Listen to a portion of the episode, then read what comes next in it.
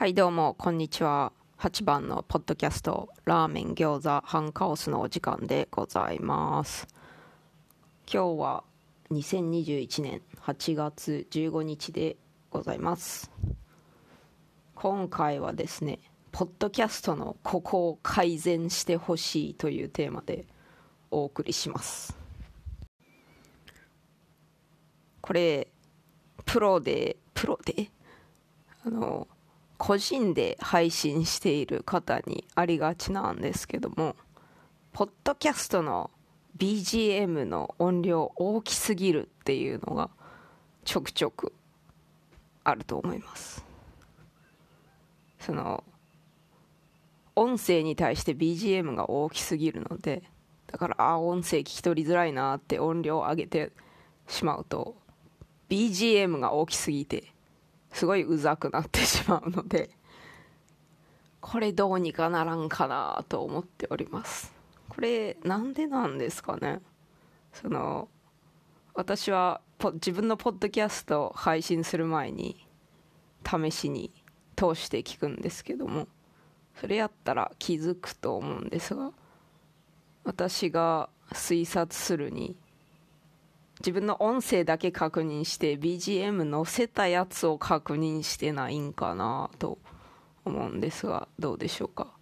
このね BGM 大きすぎる問題ね。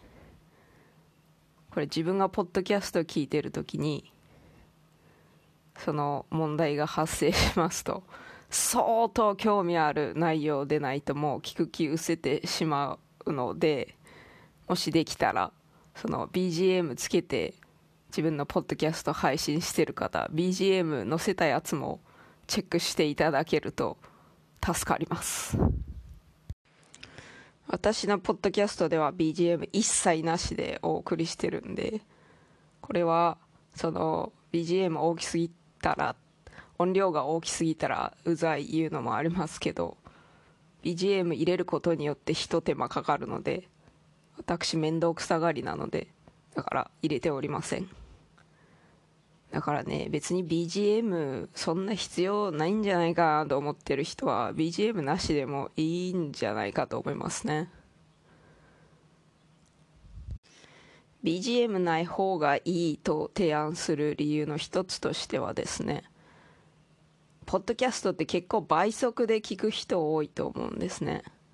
だから1倍速やったら割と耳障りのいい BGM でも倍速にしたらなんか変な感じになってあんまり良くないことがございますので、まあ、BGM 入れるんやったらだいぶ音量小さめにした方がいいんじゃないかなと思っております。これもなんですけどこれから提案する改善してほしい問題全部私の一リスナーとしての意見ですので別にこれが全リスナーの総意というわけではないんですので、まあ、一意見として聞いてくださったら良いかと思います。次に改善してほしい問題は音声が小さすぎるというのがあります。これはまあ個人で使っているマイクの性能の差にもよるかと思いますけどもこれね私ポッドキャストを聞くときは大体プレイリストに大量にぶち込んでから通勤中とか家事している時に聞くんですけどもプロの配信者さんがやってるやつはいいマイクとか使ってますんでそして多分配信前に音量の調節とかしてらっしゃると思うんですけどそれで普段使っている私が普段使っている骨伝導ヘッドフォンのそのままの音量設定で大丈夫なんですけどもこういう音声が小さすぎるポッドキャストが次に来ますといちいち音量調節しないといけないでめんどくさいんですね。ただこれですねポッドキャストアディクトっていうアプリ使っておりますとポッドキャストごとにカスタム設定といいますか個別設定いうのがありましてそれでボリュームブーストっていう機能がございます。日本語やと何ていうか知らないんですけど音量ブーストですかね。これをオンにすることによってその小さめの音声のポッドキャストの音声音声音量がもうデフォルトで大きくなるのでこのいちいち音量調節しないといけないということが減ります。次に改善してほしいことはポッドキャストのタイトルコールをしてほしいということです。さっきも言った通り私プレイリストに大量にポッドキャストをぶち込んで聞きますのでその次々とヘッドフォンにポッドキャストが流れてくるんですね。その時にタイトルコールしてあるやつはあこのポッドキャストなんだってすぐ分かるんですけどしてないやつはこれは誰のポッドキャストなんだろうってなってしまうのでまあ相当聞き慣れているやつであればあこの人だって分かるんですけど、まあ、それかその特定の BGM をいつも使っているとかジングルとかそういうのある場合はいいんですけどタイトルコールなしの全然あまり頻繁に聞いてないポッドキャストですとあれこれ誰なんやろうって思って聞きつつその通勤中とか私自転車乗ってますんでいちいちチェックできないんですよね。だから後になってそのプレイバックヒストリーといいますかそういうものを見てあこのポッドキャストはこの人のポッドキャストだったんだとか後になって気づくということがございますだからですねなるべくタイトルコールしていただきたいですねあとはですね、概要欄にある程度情報を入れていただきたいと思います。これは、ポッドキャストの内容をさらっとでもいいんですんで、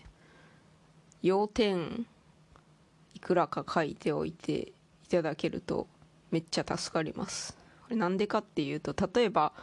友達とかに、あ、そういえばこのポッドキャストでこの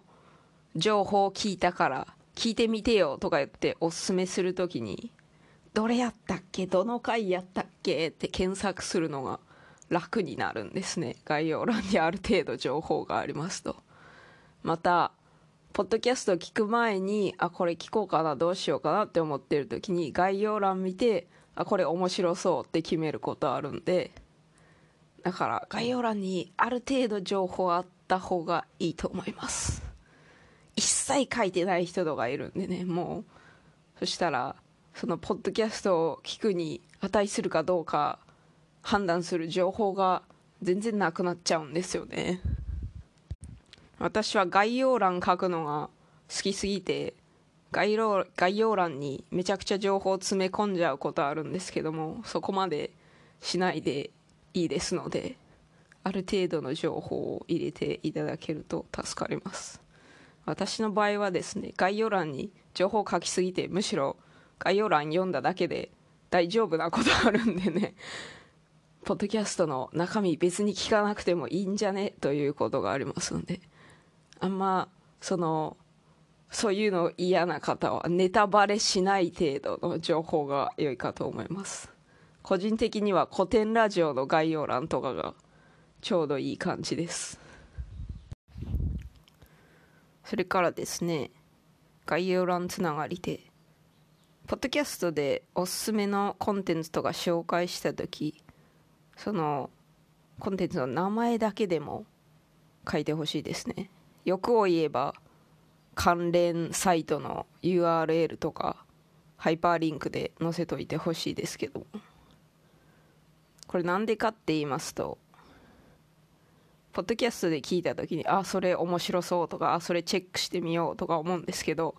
前にも言った通り私ながら聞きしておりますのでメモる時間とかあんまないんですよね。メモるのだるいんですよね。でもそういえばその後になってからそういえばこのポッドキャストであのコンテンツの話が出ていたな。チェックしよう言ってまた概要欄に戻ってあそうそうこれだったって言って。それでそこから情報を得ることができますのでね。でいちいち聞き直すのもめんどくさいですしね。タイムスタンプある場合はいいんですけどそうでなかったらあれどこで聞いたっけ言っていちいち聞き直してチェックしないといけないんで。そんで私面倒くさがりなのでそんなことしないのでね。忘れてしまうということがございます。概要欄にそのおすすめのコンテンツの情報を入れるとこういう面倒くさがりな人の忘れてしまう問題を改善することができます。そんで最後に改善してほしいポイントなんですけどもポッドキャスト聞いてましてあの最後の方で SS SNS のアカウントとか E メールのアドレスなどを読み上げてくださる方いるんですけどもそれを概要欄に書いてないポッドキャストちょくちょくあるんですよね。でその場合メールアドレスとか結構綴り長いんでで聞いて私覚えることできないんで。概要欄に書いてなかったら自分でメモることが発生するんですけどまだ面倒くさがりなんでしないんですよ。だからねその SNS アカウントとかメールとかに連絡がリスナーから連絡欲しいよという方は概要欄に載せといたらいいかと思います。